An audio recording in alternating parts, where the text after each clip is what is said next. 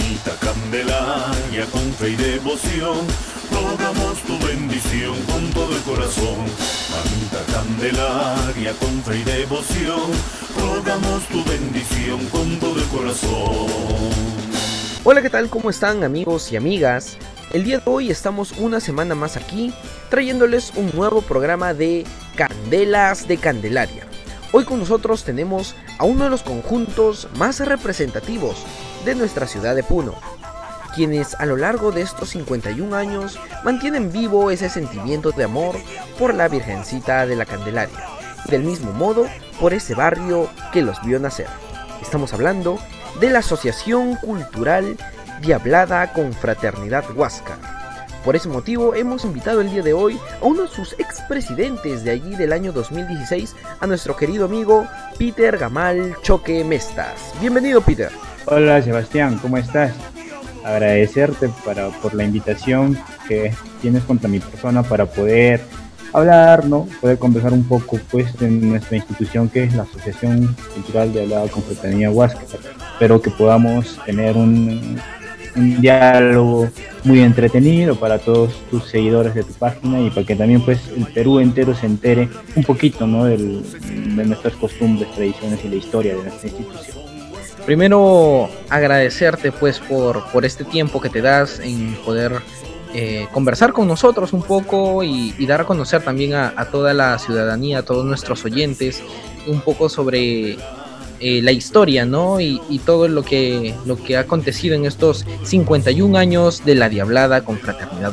Bien, pero antes de esto, pues vamos a hablar un poco sobre ti. ¿Cómo es que, que llegas tú a, las danzas? ¿Cómo es que empiezas a bailar eh, Diablada? ¿Anteriormente has bailado alguna otra danza? Coméntanos un poco.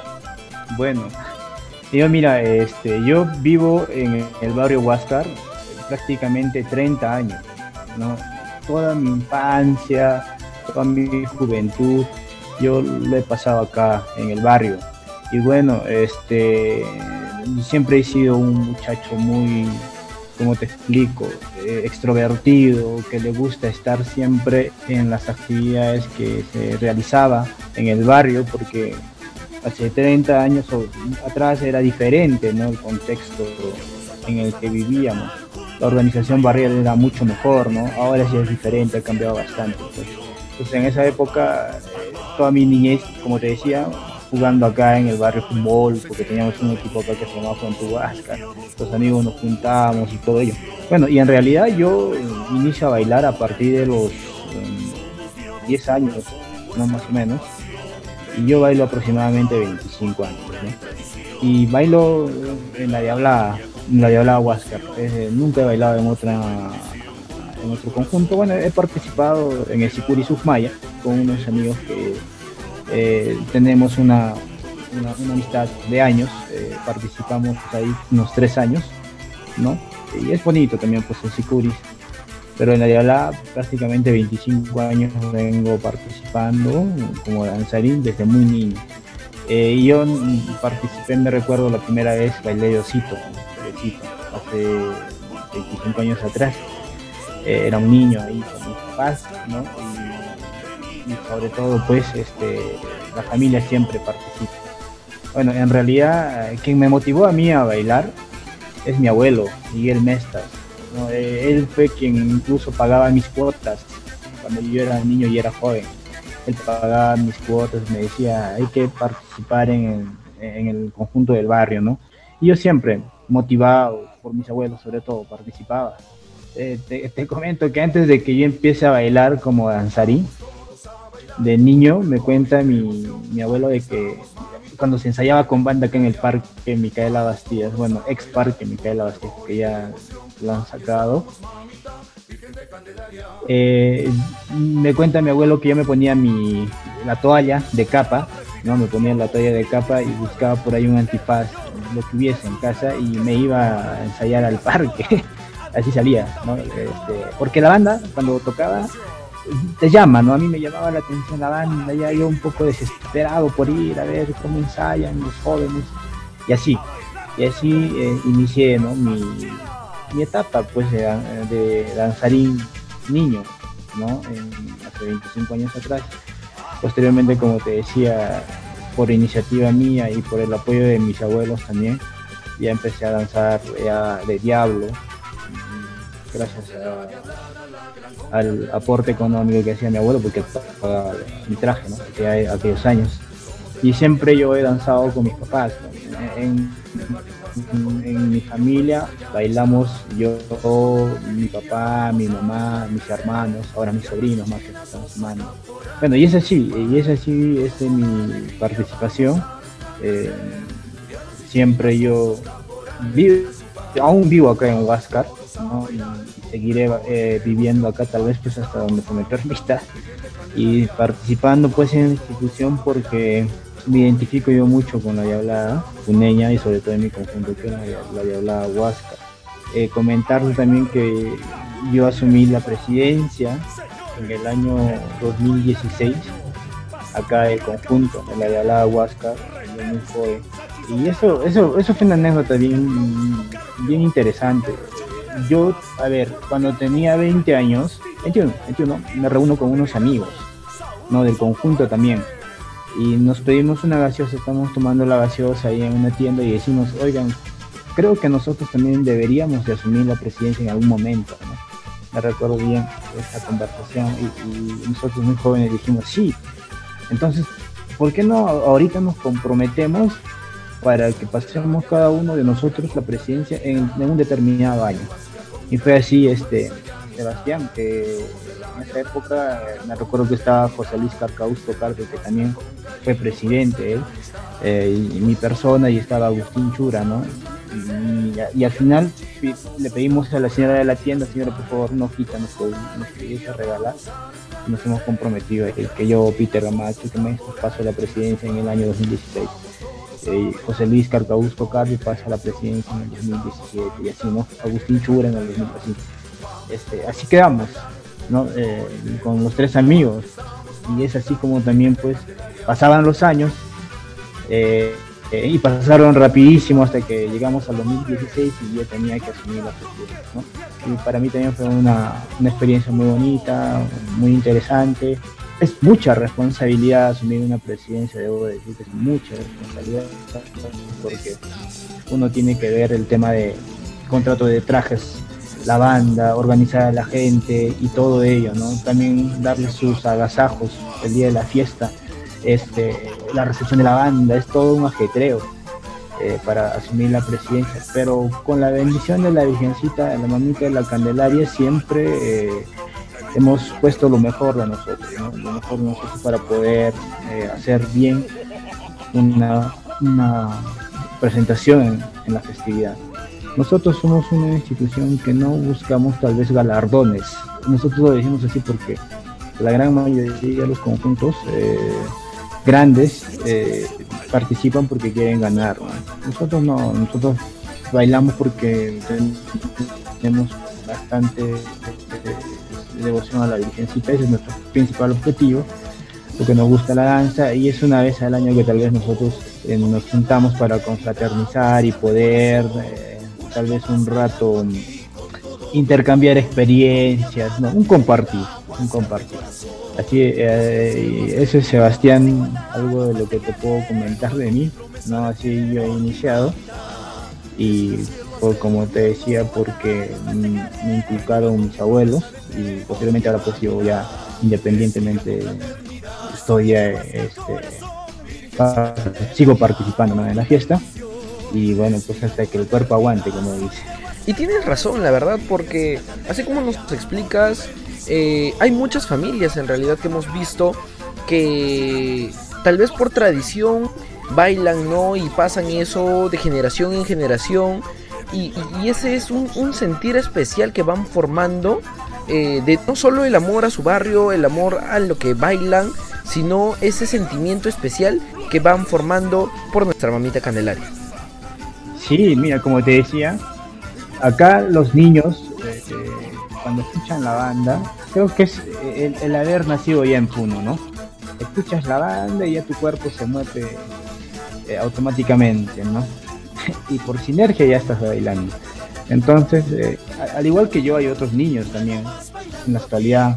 Mm, tú creo que has visto, participado este año con nosotros y viste ahí todo un grupo de niñitos, ¿no? Entonces siempre nosotros utilizamos la participación de los niños para que también ellos en algún momento, cuando ya sean mayores, eh, puedan seguir danzando y no solo eso, sino también asumir este, algún cargo en la institución.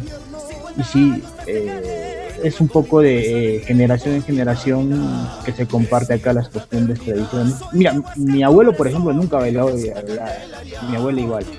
Eh, mi papá, mi mamá. Entonces, este, pero él siempre, como te decía, me decía, mi hijo participa, Participa en, la institución del barrio, ¿no? Entonces, yo creo que también pues cuando me toque tener mi familia, voy a motivar a, mis hijos que llego a tener, para que ellos también puedan seguir cultivando, ¿no? Lo que nosotros venimos haciendo acá en la Yalagua hasta ya 51 años tenemos, 51 años. Sí, y, acaba nomás de, pasar, ¿no? Hace aproximadamente, este, eh, precisamente, mejor dicho, el 12 de, de enero, pues, ¿no? 51 años bailando por devoción a nuestra mamita. Seguimos hablando un poco de ti y la devoción particularmente hacia la Virgen. ¿Cómo es? ¿Cómo es que eh, nació ese, ese amor por la Virgen? Mira, eh, al inicio, mm, cuando yo era muy niño, no entendía un poco la no entendía un poco de qué trataba la devoción y el baile a, la Virgencita. Pero han ido pasando los años y ya es que voy yo asimilando ¿no? E, e, ese cariño que yo le tengo a la Virgencita, porque se siente, se siente cuando tú te acercas a, la imagen de la Virgen, eh, esa tranquilidad, esa paz. Y yo cuando ya tenía 13, 14 años empiezo a tenerle mucho más cariño a la Virgen porque cada vez que tenía algún problema o, yo no me sentía bien eh, anímicamente, iba a la iglesia y hablaba con la Virgen, ¿no? con la imagen y le decía, Virgencita, me está pasando estas cosas. Eh, por favor, dame fuerzas, ¿no? Dame fuerzas, que la verdad no me siento bien. Y la Virgen me escuchaba y durante el día, los días que estaba mal, eh, poco a poco me recuperaba, ¿no? Me recuperaba. Eh, también siempre le pedía por mi mamá cuando se enfermaba y creo que la Virgen eh, te escucha cuando le hablas con el corazón, ¿no? Entonces es ahí donde yo empiezo a tenerle bastante fe a la Virgen, porque cuando yo iba y, compartía mis problemas con ella, de alguna manera yo me sentía muy bien sea, tú vas a la iglesia y ves a la Virgen, te sientes bien. Tu, alma, tu cuerpo se siente bien, relajado, y te sales como que sin culpa cuando vas a la iglesia y a la Virgen. Entonces es ahí donde yo eh, fortalezco mis lazos de devoción a la Virgen y va creciendo cada año. Ya cuando tenía 18 va creciendo más fuerte, 19 más fuerte y así y hasta el día de hoy, eh, cada vez que tengo la oportunidad de pasar por el Parque Pino, me entro a la iglesia un rato y, hablo con la Virgencita, ¿no? Siempre le cuento mis problemas, lo que me está pasando y siempre le pido que me, que me ilumine para tomar las mejores decisiones en mi vida. Y hasta el día de hoy creo que me ha escuchado y, bueno, no soy una persona perfecta, pero eh, de alguna manera las decisiones que he tomado en mi vida han sido acertadas gracias pues a que siempre yo le converso a la Virgen, ¿no? Claro, sí, y, en realidad sobre todo que el Templo San Juan es un, lugar este muy cálido, ¿no? Se siente como que un lugar muy de, un hogar, ¿no? Donde la Virgen siempre nos recibe con los brazos abiertos. Es muy lindo en realidad poder compartir eh, momentos tal vez a solas, porque muchas veces eh, durante el año el, el, templo está un poco vacío, ¿no? A diferencia del tiempo de la fiesta, que sí, pues no todos los conjuntos van y, los mismos turistas, es, es, algo distinto, ¿no? Pero siempre creo que el tener a la Virgen con uno es, es lo importante, ¿no? Tenerla presente todo el año y es precisamente como los conjuntos trabajan, pues, ¿no? Para una festividad. Apenas termina una festividad, se proyectan ya para la siguiente. Así todo el año, todo el año, este, Sebastián, porque eh, llega en febrero, por ejemplo, perdón que te corte y rápidamente te cuento, este, pasa la fiesta, ¿no? nosotros nuestro cacharpari, o sea, el cacharpari es la fiesta de despedida, lo hacemos el sábado.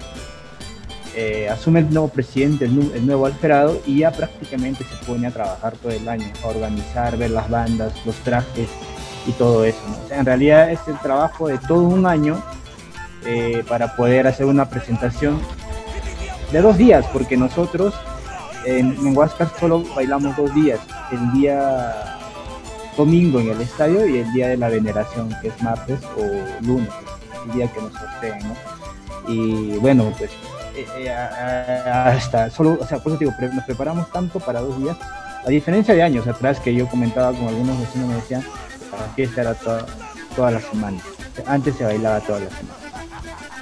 Sí, pues, y, justo eso es lo que, lo que iba, íbamos a, hablar, ¿no? Y, seguimos conversando un poco más sobre eso para poder conocer un poco más a fondo de la Diablada Huasca. ¿Cómo fue sus inicios de la Diablada? ¿Nació como Diablada? Coméntanos un poco, porque ya hemos podido escuchar tal vez eh, en los programas especiales que han hecho ustedes por aniversario un poco de la historia, pero tal vez algunos de nuestros oyentes todavía no conoce, así que permítenos conocer un poco sobre esa historia tan importante para ustedes de la Diablada Confraternidad Huasca. Ya, mira. Bueno, en realidad también pues estamos eh, haciendo un pequeño proyecto para poder eh, redactar un libro donde plasmemos toda la historia de la Diablada, Bueno, yo me, yo me he dado el tiempo para poder preguntar a los vecinos más antiguos de cómo es el origen de la Diablada acá en Huasca antes eh, eh, el, único, el único barrio que existía acá en todo el cono norte de la ciudad de Puno era eh, Huáscar, ¿no? porque no existía Machayata, 4 de noviembre, ahora América, Alto Huáscar, no existía, ¿no? Entonces, básicamente desde grifo Cuentas hasta arriba, todo eso era pues Huáscar, ¿no? Y bueno, comentan los vecinos que años por la década de los 70, 60, ya se estaban poblando acá los primeros vecinos, y en esa época tú sabes que cuando uno empieza a, poblar un determinado lugar tiene necesidades ¿no? de agua, luz, desagüe, entonces los vecinos se empiezan a organizar para eso primero, para solucionar los problemas básicos que ellos tenían, de los servicios básicos que necesitaban. Pues entonces, eh, eh, en esa época, por los años 60, 65, estaba de moda la cuyaguada. Y acá ya los primeros vecinos eh, y alguna vez nos lo dijo el vecino y expresidente también Pascual Augusto Carpio, eh, menciona que en, el año 67, 68 ya, ya, ya se bailaba ya en el barrio vasco, pero se bailaba la pillaguada, ¿no? Porque incluso han sido invitados a, varios países, perdón, a, Bolivia y a algunas regiones del Perú. Y este, pues entonces, según la historia, Prácticamente la institución se origina en el año 67-68, pero ante la federación ya institucionalizado en 1970. ¿no? De 1970 eh, nace eh, formalmente la Diablada Confraternidad Huáscar, pero escuchando algunas crónicas, como te decía, del vecino Pascual, nos dice que es 67-68. Pero bueno, nace en realidad con, no como Diablada, sino como Cuyaguada primero, Cuyaguada Huáscar y posteriormente en el año 72 eh, crean los Diablillos Rojos de Huáscar, ¿no? Eran un trajecito así todo rojito con su trinchecito y lo bailaban puros varones y en su gran mayoría eran jovencitos y niños quienes bailaban los Diablillos Rojos. Posterior a ello, ya en 1983 ya eh, se danza ya la diablada, la diablada, y hasta el día de hoy que se viene danzando eh, ya como institución. Entonces, durante todo ese trayecto pasaron muchos personajes como presidentes. La, primera junta directiva fue pues eh, presidida por el señor Nataliel Berrolati, estaba el señor Manuel Castillo Mamani, el señor Pancho Onque, estaban también eh, la cabeza ahorita pero esos son los personajes que te puedo decir que nos han iniciado. Este, el, vecino Alejandro Paredes, ¿no? Quienes han iniciado eh, la, primera junta, ¿no? Bueno, algunos de ellos, solo de los que te he mencionado, Alejandro Paredes también, los demás ya se nos han adelantado, están ya en el cielo, y es así como se origina.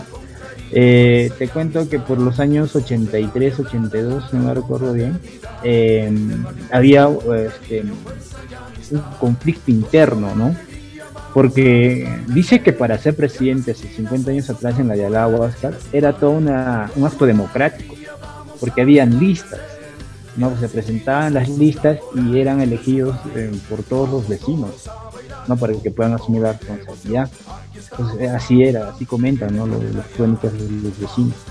Pues entonces, eh, en el año 83, 82, no me recuerdo justamente, había un conflicto interno y es por eso que en ese conflicto interno, pues eh, seguramente por diferencias, qué sé, yo,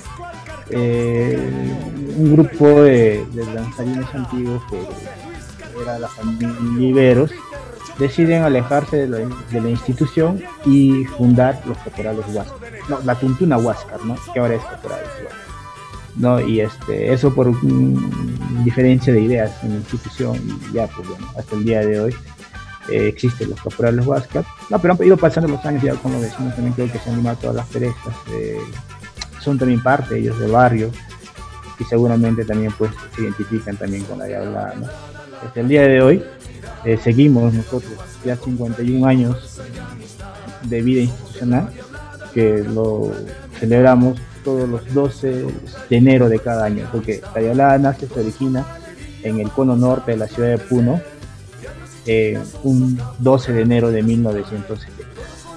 Perfecto, sí hablábamos de la Tablada, su origen, ¿no? Vaya curiosidad que, que muchos son los conjuntos que en algunos casos eh, nacen de otros, ¿no? Como en el caso que nos comentabas de, los caporales Huáscar, que antes eran una Huáscar. En algunos casos también han sucedido con algunas morenadas, ¿no? Con algunas diabladas y un cambio completo, ¿no? De, de, lado a lado, pero, pero que mantienen ese, ese mismo espíritu de mantenerse unidos como barrio. Sí, sí, porque te decía, eh, son cosas que, por ejemplo, nosotros arrastramos desde hace 50 años atrás, ¿no? Como manejamos una mística única. Eh, por ejemplo, nosotros seguimos yendo, ¿no? A los cerritos para hacer las albas. ¿Qué son las albas? Eh, eh, recibir los primeros rayos del sol con banda, ¿no? Y también hacemos todavía algunas visitas a los vecinos que cariñosamente te dicen, nosotros vamos a apoyar con un almorcito, con un desayunito esas cosas, por ejemplo, antes, hace 50 años atrás, era mucho más fuerte, o sea, era, se veía mucho más de eso. Ahora se ha perdido mucho, la gran mayoría de los conjuntos ya no hacen. Somos creo uno de los pocos conjuntos eh, tradicionalistas y costumbristas que mantenemos esas cositas que a nosotros nos gusta mucho porque es una forma de poder este, compartirnos con los vecinos y entre danzarines y. Bien, sí, y hablando un poco ya más de, de, los trajes, eh, de la fiesta, normalmente en la Diablada Confraternidad Huáscar, eh, si hablamos de sus bordadores, ¿trabajan todos los años con los mismos? ¿O las bandas también son las mismas? ¿O cómo es que, manejan eso? A ver, mira, em, cada presidente tiene la independencia de ver cómo ellos hacen y escogen a sus bandas y a los bordadores. Mm, nosotros, bueno, hemos trabajado con un bordador, el señor Cruz, que es el brillante de Juliaca, eh, cinco años Y en este año, por ejemplo, se ha trabajado con un bordador de Puno, eh, ¿cómo se llama? el nombre. Y las bandas también, cada año se cambia de banda. Pero hay una banda que nos ha acompañado también ya cinco años, que es el Majestuoso Perú, de Juliaca.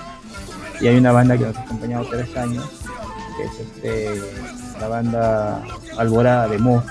No, pero años atrás eh, se tenía pues bandas eh, Yachón de Puno, Juventud Ritmos, la 2 de febrero también apoyado, eh, la banda regional uno, o sea, en realidad las bandas van variando, Sebastián, no es que tenemos permanentemente una sola banda, no, sino que van variando porque cuando tú haces el contrato de banda, por ejemplo, em, hay una banda que te puede gustar, pero eh, ha, pasado casos de que esa banda que, queríamos nosotros contratar ya había hecho contrato con otro conjunto. Entonces hemos tenido que ir por otras bandas para poder este, eh, participar en la festividad. ¿no? Y antes, también, 50 años atrás, tal vez más, hace 40 años atrás, las bandas también, los presidentes de esa época traían de Bolivia. ¿no? Yo me recuerdo que en el año 95 eh, creo, cuando cumplieron las bolas de plata, trajeron a los quirquinchos de Bolivia. Y los quirquinchos de Bolivia se caracterizaban porque los que tocaban los bombos eran, eran de raza afro, afrodescendientes, ¿no? Y este, era muy interesante. Entonces, eh, y, los trajes también en algún momento, las caretas los han hecho, las han hecho en, en Bolivia, ¿no? Pero bueno, eso en algún momento, porque en la actualidad nosotros eh, trabajamos con bordadores peruanos, bandas peruanas, todo, todo es peruano. Marca Made in Perú, Made in Puno, ¿no? Y bueno, eh, ese trabajo que hacen pues también los bordados no es nada fácil porque el bordador trabaja todo el año, el traje que tú le tires, ¿no? Los colores que escoges, eh, las figuras que le vas a poner en las palcas, en el pecho, ¿no? Eh, en la capa, la careta, ¿no? Cómo, cómo, cómo, lo van a diseñar, el color que va a tener eh, la careta y, entre otras cosas. Lo mismo pasa con las bandas, ¿no? La banda, por ejemplo, se hace contrato ya nosotros de la banda, hacemos contrato en eh, agosto, ¿no? Y en agosto ya le estamos llegando ya este, las partituras, las partituras para que ellos puedan ensayar todo el año y hacer una buena presentación musical.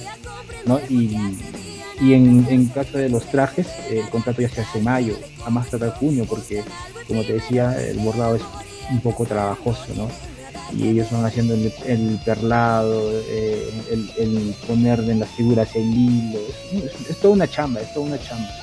Y, y como te decía, no siempre hemos tenido una sola banda años, la mayor cantidad de años que hemos podido contar una sola banda es de 5 años que es nosotros en Perú. Lo mismo con el borrador, ¿no? Y eso, o sea, eso depende también del presidente, porque otros presidentes eh, contrataban con otro tipo de, bordados, que ellos eh, tenían mejor afinidad o mejor acercamiento. Lo bueno es que acá hay diversidad de bordadores y eso te da un poco la facilidad de poder eh, hacer un contrato con los artistas, en este caso los bordadores, y con los músicos.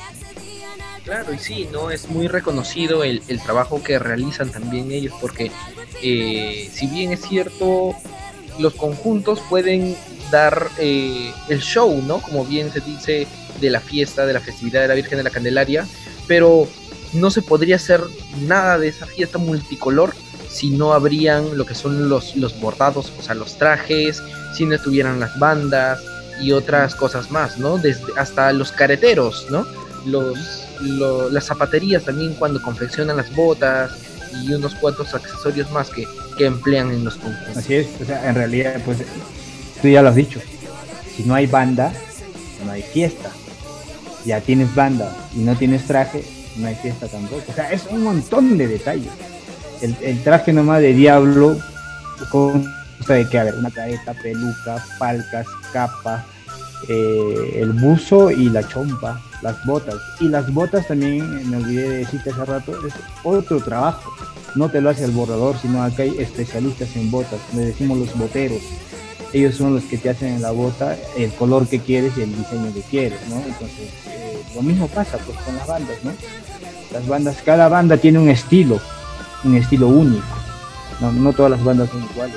Cada banda, o me refiero al estilo musical que le, ellos te dan eh, como un valor agregado ¿no? a lo que ellos puedan interpretar. Sí, se nota muy, muy preciso en los diferentes conjuntos y sobre todo en algunos, como hablábamos eh, en unas entrevistas anteriores, que cada agrupación, cada conjunto tiene internamente bloques y cada bloque contrata a sus bordadores o contrata a sus, a sus bandas, ¿no? Coméntanos un poco cómo se maneja en interno a los bloques. Hemos hablado un poco sobre el manejo de conjunto, pero ahora vamos a hablar un poquito de los bloques en sí. Tú perteneces al bloque Titanes, ¿no?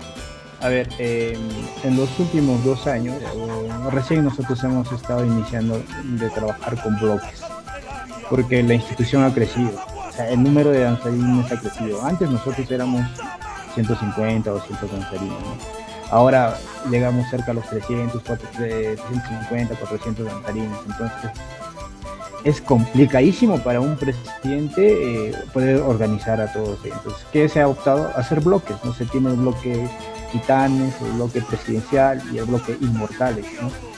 Entonces, cada bloque tiene una propia característica de organizarse. Entonces, cada bloque, ahora cada bloque se contrata a su banda, se contrata a su traje y este y organizan a, a su gente, ¿no? El presidente general ya se encarga de hacer todo el trabajo Entonces, en el caso de nosotros, en el bloque Los Titanes, em, lo integramos en su gran mayoría por personas adultas, ¿no? Hay más caporales y ¿no? Hay un poco, nos hace falta trabajar un poco el tema de diablitos y chinitas en nuestro bloque. Eh, estamos viendo la forma de poder fortalecer eso. Eh, y este, en nuestro bloque eh, somos aproximadamente 70-80 personas, ¿no? que, en donde tenemos personajes diablos, caporales, bolitas, eh, supa y diablesas, ñaupas, chinitos y diablones. Entonces, para, para el próximo año, si es que hubiese la festividad, por esto de la pandemia es un poco complicado, en, nuestro bloque estamos pensando eh, sacar ya un, mini bloque con el nombre de Diablillos, este, que va a tener justamente esos personajes, ¿no? diablillos, siete diablillos y osos. Yo, Sebastián, creo que debe ser la edad, ya no puedo saltar. ¿No? Y entonces hemos quedado con el grupo de amigos también, vamos a bailar de Ukumari. El Ukumari es el, oso de anteojos de la ceja de selva. Entonces este, vamos a bailar ya de ositos. Este, hay el próximo año. Entonces así vamos ya organizando nuestro bloque. Y los demás bloques también tienen su propia dinámica, ¿no? Los inmortales, por ejemplo, tienen un, bloque eh, bien compacto de puros diablos, pero antiguos. Los señores que bailaban hace 50 años atrás y tienen un estilo único ellos de bailar. El bloque presidencial creo que es uno de los bloques más jóvenes, donde presencia más juventud, los últimos presidentes están ahí. Entonces es así. Es, un, conjunto de diversidad de, costumbres que hay en cada bloque. Sí, pues claro, y, qué mejor de que, que pueden vivirlo también, pues, ¿no? Un poco eh, teniendo ya poco a poco la experiencia, ¿no? Tal vez si es que algún presidente de bloque eh, en su momento pues llegue a, ser presidente de conjunto, ¿no? Entonces poco a poco también así pues eh, con los jóvenes pueden ir ganando experiencia, por así decirlo, ¿no? Así es, eso, eso hace falta creo, en la gran mayoría de los conjuntos, ¿no? Este, inculcar ¿no? y, fortalecer la participación de los jóvenes. Hay que entender que la diabla es una, una danza este, donde hay todas las edades, niños, eh, jóvenes, adultos y hasta personas de la tercera, tercera edad, ¿no? No es como los caporales que casi todos son jóvenes. acá hay, ese, hay esa, esa variedad y a veces es un poco difícil también pues este, concertar ¿no? con todos ellos porque tú puedes estar planteando algo que les puede gustar a los jóvenes pero no les gusta a los adultos o a los de la tercera edad. tienes que encontrar un buen argumento para, la, para explicar y hacer que entiendan los danzarines, ¿no? Por eso te decía, hay diversidad de edades. Por ejemplo, ¿cómo puedes, vas a organizar el grupo de niños? ¿no? ¿Cómo puedes organizar el grupo de niños? A las señoritas, a las niñas. es un poco tedioso, pero al final creo que cuando tú tienes, estás decidido y tienes esa capacidad organizativa, lo haces lo haces porque en realidad eh, asumir eh, la presidencia de un bloque y de todo el conjunto es tener capacidad de liderazgo, básicamente. Claro, perfecto. Y hablando un poco nuevamente de la festividad, eh, nos vamos un, tantito a lo que la gente ve, lo que es la parada y veneración y lo que es el estadio, ¿no? la coreografía. ¿Cómo se maneja el caso con los coreógrafos, ¿no? Eh, ¿En qué figuras se va a hacer en el estadio? ¿Cómo lo programan? ¿Cómo es lo de los días de ensayo? ¿Cómo, cómo manejan eso de manera interna? Este, eso es lo más trabajoso ¿ah? también, porque para hacer una coreografía se necesita mucho tiempo y bastante creatividad. Eh, quien ha estado haciendo nuestras coreografías durante mucho tiempo es el profesor José Luis Copalope. También el baile en conjunto y ha sido expresidente, pero también y exagerado. Eh, él, por ejemplo, antes de iniciar la misa de salud que siempre se da en enero, o, el 31 de diciembre, después de Navidad, este, nos reunimos nosotros, ¿no? antes de hacer la misa de salud. Y en esa reunión ya se tiene que presentar un borrador de lo que es la coreografía. No, porque ya nosotros eh, al tener el borrador analizamos y aprobamos una vez que, que se dice ya esta coreografía va. Y empezamos ya a ensayar la coreografía tres semanas antes de entrar al concurso en el estadio nosotros ensayamos pues en el, la educativa Politécnico Huáscar, ¿no? Ahí tiene un campo deportivo, ahí es donde practicamos. Y, cuando practicamos no todos llegan, pues, ¿no? O sea, porque hay, hay danzarines que vienen de otras ciudades, entonces solo llegan ellos para el día de la fiesta. Entonces nosotros, donde pulimos la coreografía es el día sábado, un día antes de ir al concurso del domingo, ahí es donde tenemos que eh, pulir bien la coreografía, ¿no? Ya con presencia de todos los danzarines. Y como te decía, pues tres semanas antes, ya los, con los que estamos en Puno, vamos ensayándolo. Para los ensayos los realizamos nosotros acá en el parque. Siempre es los días miércoles y sábado, no por día a las 7 de la noche. Em, eh, siempre es con banda. Se, acostumbra a ensayar con banda, aunque los últimos años por el mismo hecho de que la banda tiene un costo, eh, hemos optado por ensayar con banda solo los sábados y los días miércoles con equipo. Bueno, pues porque antes, antes era más económico contratar una banda, ahora no.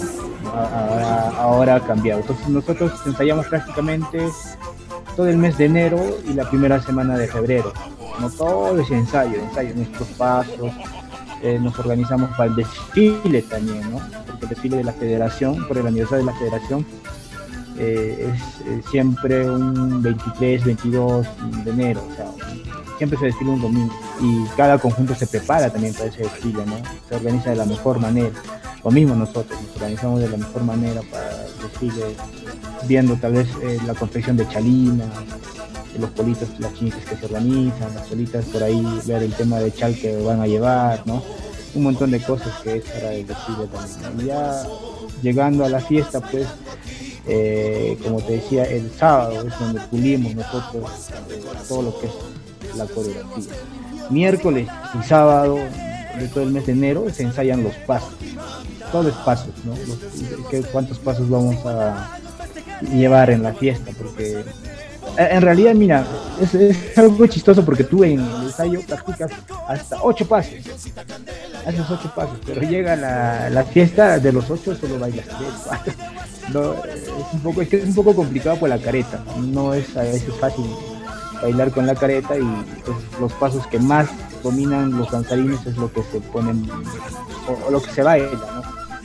Entonces llega domingo, eh, un día antes del concurso, el sábado pulimos la coreografía, el domingo vamos y, este, ya pues, ¿no? Eh, eh, nos presentamos con una coreografía que le hemos ensayado prácticamente tres semanas antes, ¿no? un día antes.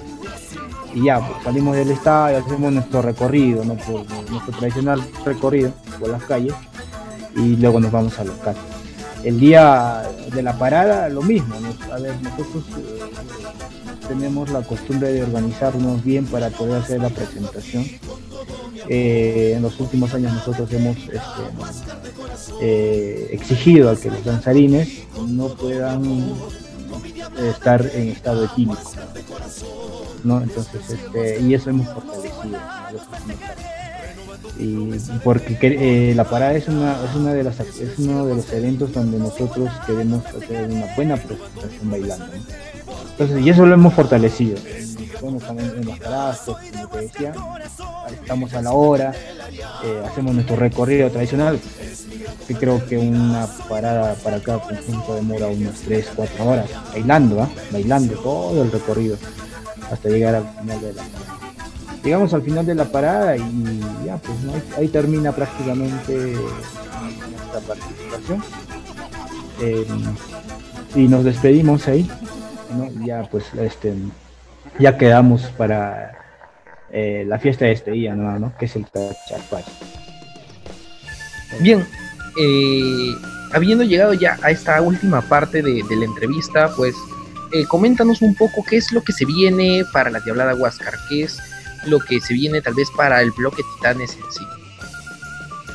A ver, eh, nosotros en general para toda la Diablada estamos viendo la forma de mejorar la organización de la institución y hacer eh, promover el ingreso de nuevos danzarinos para que puedan ser parte de nuestra institución.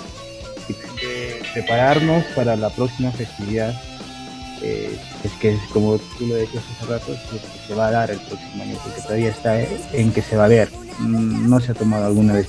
En el caso del bloque Titanes, bueno, ya tenemos nosotros un presidente de bloque, creo que lo, lo, está trabajando de la mejor manera no nos hemos podido reunir por el tema de la pandemia. Eh, esperemos de que este, haga una, un trabajo orgánico. ¿no? Te decía hace rato, te adelanté de que eh, dentro del bloque Titania nosotros vamos a sacar un pequeño mini bloquecito de diablillos rojos y de los ultimaris, ¿no? Porque yo, como te decía, eh, ya la edad también pasa, ya no puedo saltar, entonces voy a pasar a bailar de eso.